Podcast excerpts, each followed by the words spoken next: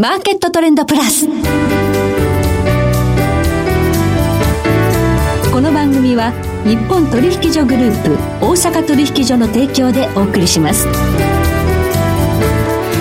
皆さんご機嫌いかがでしょうか？大橋ろ子です。コモディティ日経平均先物などデリバティブ取引の最前線の情報をピックアップ。え今日は元先物オプションディーラー本川裕二さんをスタジオにお迎えしています。本川さんこんにちは。こんにちは。どうぞよろしくお願いいたします。お願いいたします。2月9日、はいえー、節分天井なんていう格言もありますけれども。そうですね。1週間遅れて節分天井あるんじゃないかとか昨日言ってましたけど あの自分と知り合いとね、はい、でもそうでもなさそうですよね。なんとなくね。2万9505円ということで、はい、3万円がもうもうすぐ目の前ですよね。そうですよ。なんかバブル的な何か要素を含んでんじゃないのっていうようなやり方も結構しますけど、はい、けどどうですかね。実体経済も追いついてきてんじゃないかなっていう気も僕はしてますけどね。はい。はい、そして本川さんには S q 週にご出演いただいてるんですが、はい、今週マイナー S q とそうですね、はい、またマイナーが本当になんかマイナーな S q になりそうな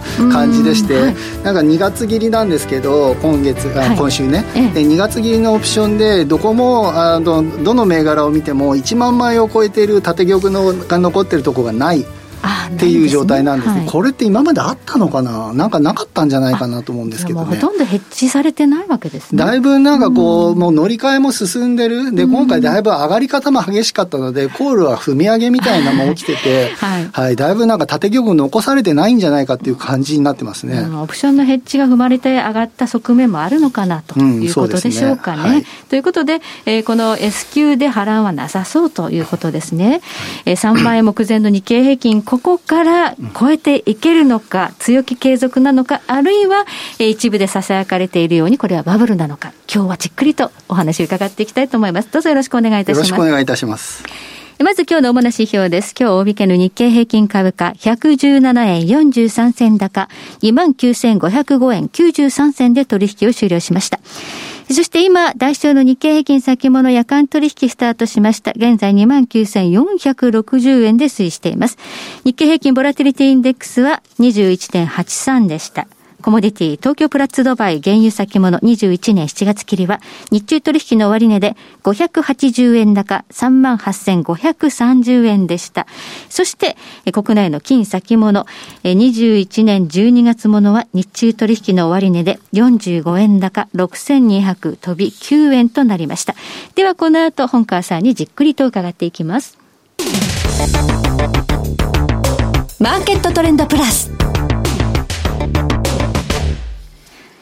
さて今日は元先物オプションディーラー本川裕二さんをお迎えしております。3万円目前となりました日経平均大変に強いということなんですが、うんうんさあ、どのようにこの強さご覧になってますか？そうですね、1月末にちょっと下がりかけたね、時がありましたけど、まあなんかアメリカの方でゲームストップっていう株に関して、なんかごたごたがあるので、投げが来るんじゃないかみたいな形で、ちょうど、えっと、月末要因もあったと思いますけど、かなりね、弱くなりかけたけど、はい、そこで投げなかった人たちがまた勝ちっていうような状態で、はい、ここどこまで行くのかって言われても、もうチャート的なね、上値の、あの、目指すとこっていうのはもう30年以上前のね、数字まで遡らないとないような状態ですから、はい、なんともこれね、はい。まあ、とりあえずやっぱ3万円ちょうどっていうのがね、はい、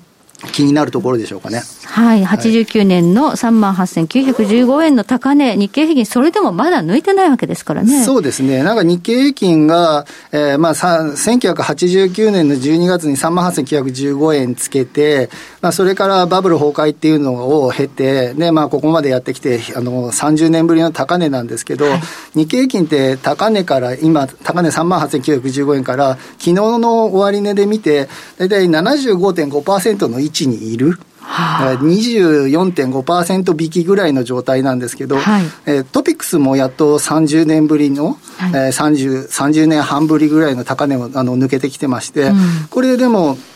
トピックスの高値って1989年12月に2884っていうのがあるんですけど、そこから見て昨日の終値でまあ66.7%の状態で、こっちは3分の1押しぐらいの状態になってるんですね。日経平均の方が強いんですね。そうです。やっぱり、ね、日経平均の方がやっぱ強くて、はい、やっぱその要因としてはやっぱうんやっぱりあの日銀の買いはい、あの辺がやっぱかなり効いてるんでしょうね、もう今はもうだいぶ高くなってきて、あの安い日があんまりないっていうのもありますけど、で減額もしてきてるので、日銀の買い方は緩んできてますけど、それでもやっぱ、下がったら日銀買いますよねっていうのが、やっぱり効いてる、うん、の日経平均をぐっと押し上げてきたっていうのはあると思いますけどね。はい、225種ですから、これ、不動株、どんどんね、少なくなってきているという中で、でね。うん、えー、買われると上がっちゃうという、うん、特にね、あの日経平均の構成銘柄であるソフトバンク、昨日決算びっくりりしましたね。そうですね、もうソフトバンクね、去年の3月に、なんか2600円ぐらいまで下がって、もういろんなメディアが、もうソフトバンク潰れるよ、やばいよってって言われてましたよ、ね、あんだけ言ってたのが、はい、今、株価4倍になっちゃいましたからね、すごい、で、時価総額も20兆超えとかいう状態まで、はい、まあ今日1万円ちょっと一瞬つけて、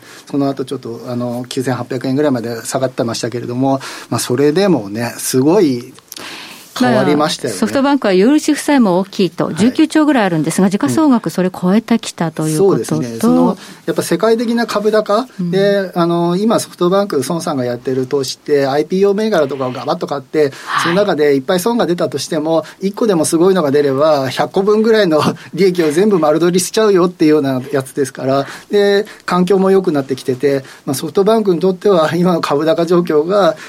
ソフトバンクの株価にとってもいいことになってるというような状態ですよね。はい。アリババ見てればそうですよね。うん、アリババみたいな会社がまた今、ビジョンファンドの投資先から生まれてくれば。うん、そうですね。まあ、あそこまですごいのは、まあ、なかなかないにしても、はい、でもまあ、孫さんのやってるその投資っていうのは、あの、僕たちがやってるような750円で買って、780円で売りましたみたいな、そういうちまちましたやつじゃないので。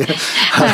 そうですね。あの、ね、未来を見据えてという投資スタイル。ねはい、まあ、日本にはソフトバンクがある。そしてアメリカにはテスラがあるということで、うん、昨日もちょっとビットコインを買った？そうですね、はい、あのビットコインを、まあ、日本円にして1500何十億ドルあ億円分、15億ドル分買ったということで、1600億円分ぐらい買ったんですけれども、ビットコイン相場にですごい影響して、はい、ビットコインがもう私、あの最高値更新してきてますけれども、はい、まあ、その日本株にとってもあの仮想通貨関連株とかすごい今日上がってましたね。そうですね、うん、まあ、ビットコイン、テスラ買ったっていうのはいいんですが、うんうん、今度ビットコインが下がると、はい、テスラは大丈夫かということで、テスラ株に影響を及ぼしたりはしないんでしょうか？そうですね、まあ、テスラの時価総額が今、まあ見ると80兆円円分ぐらいはある。そんなにあるんだ。そうですね。で、それで昨日買ったその、えっと、ビットコイン、1600億円分ぐらいあって、で、それって、その、時価総額から見ると3桁、4桁近く違うような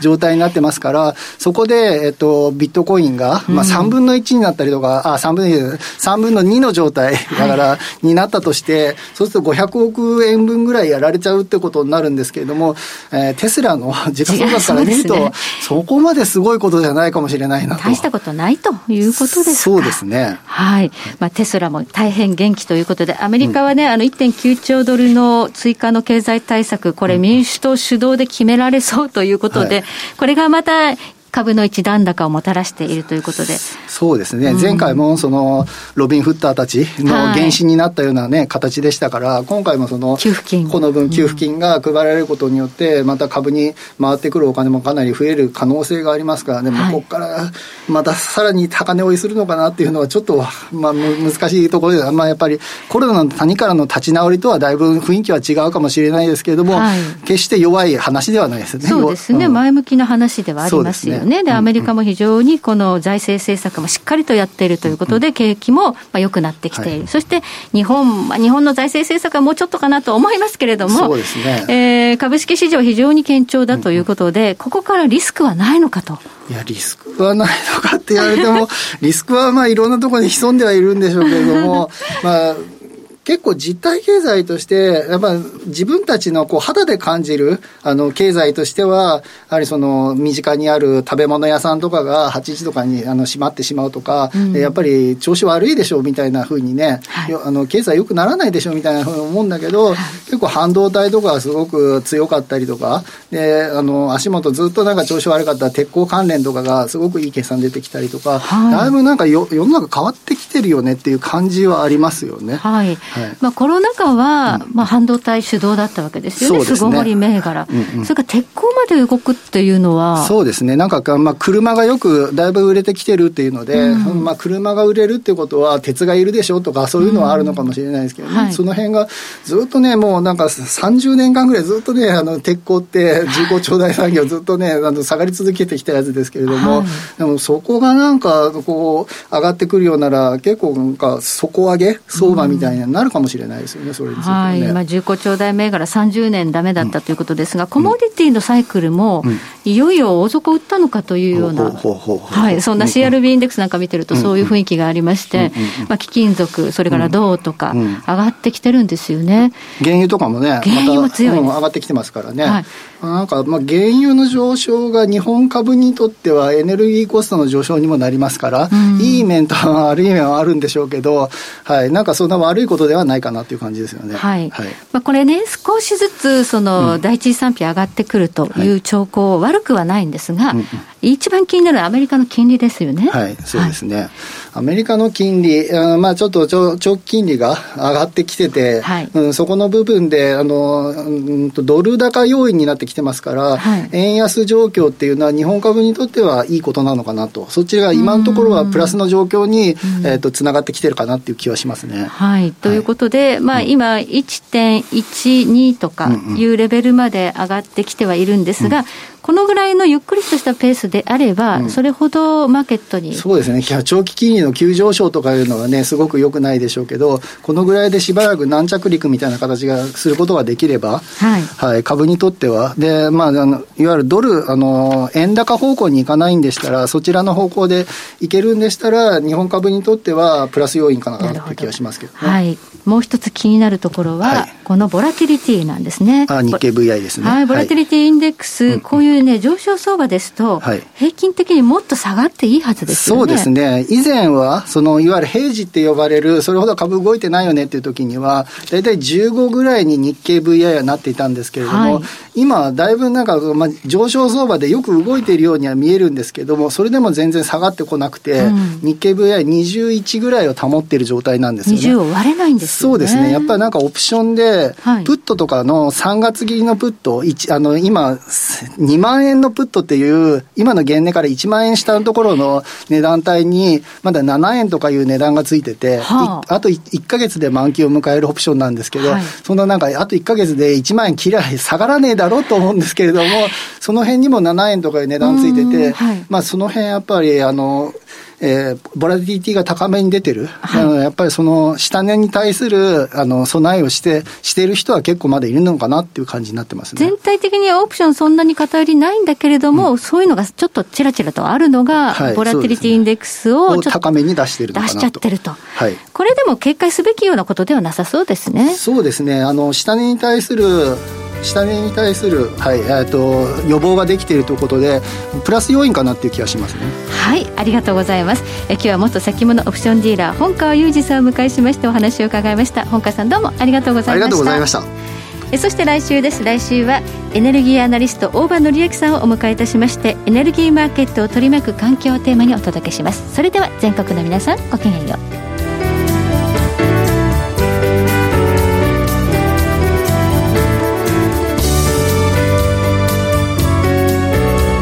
この番組は日本取引所グループ大阪取引所の提供でお送りしました。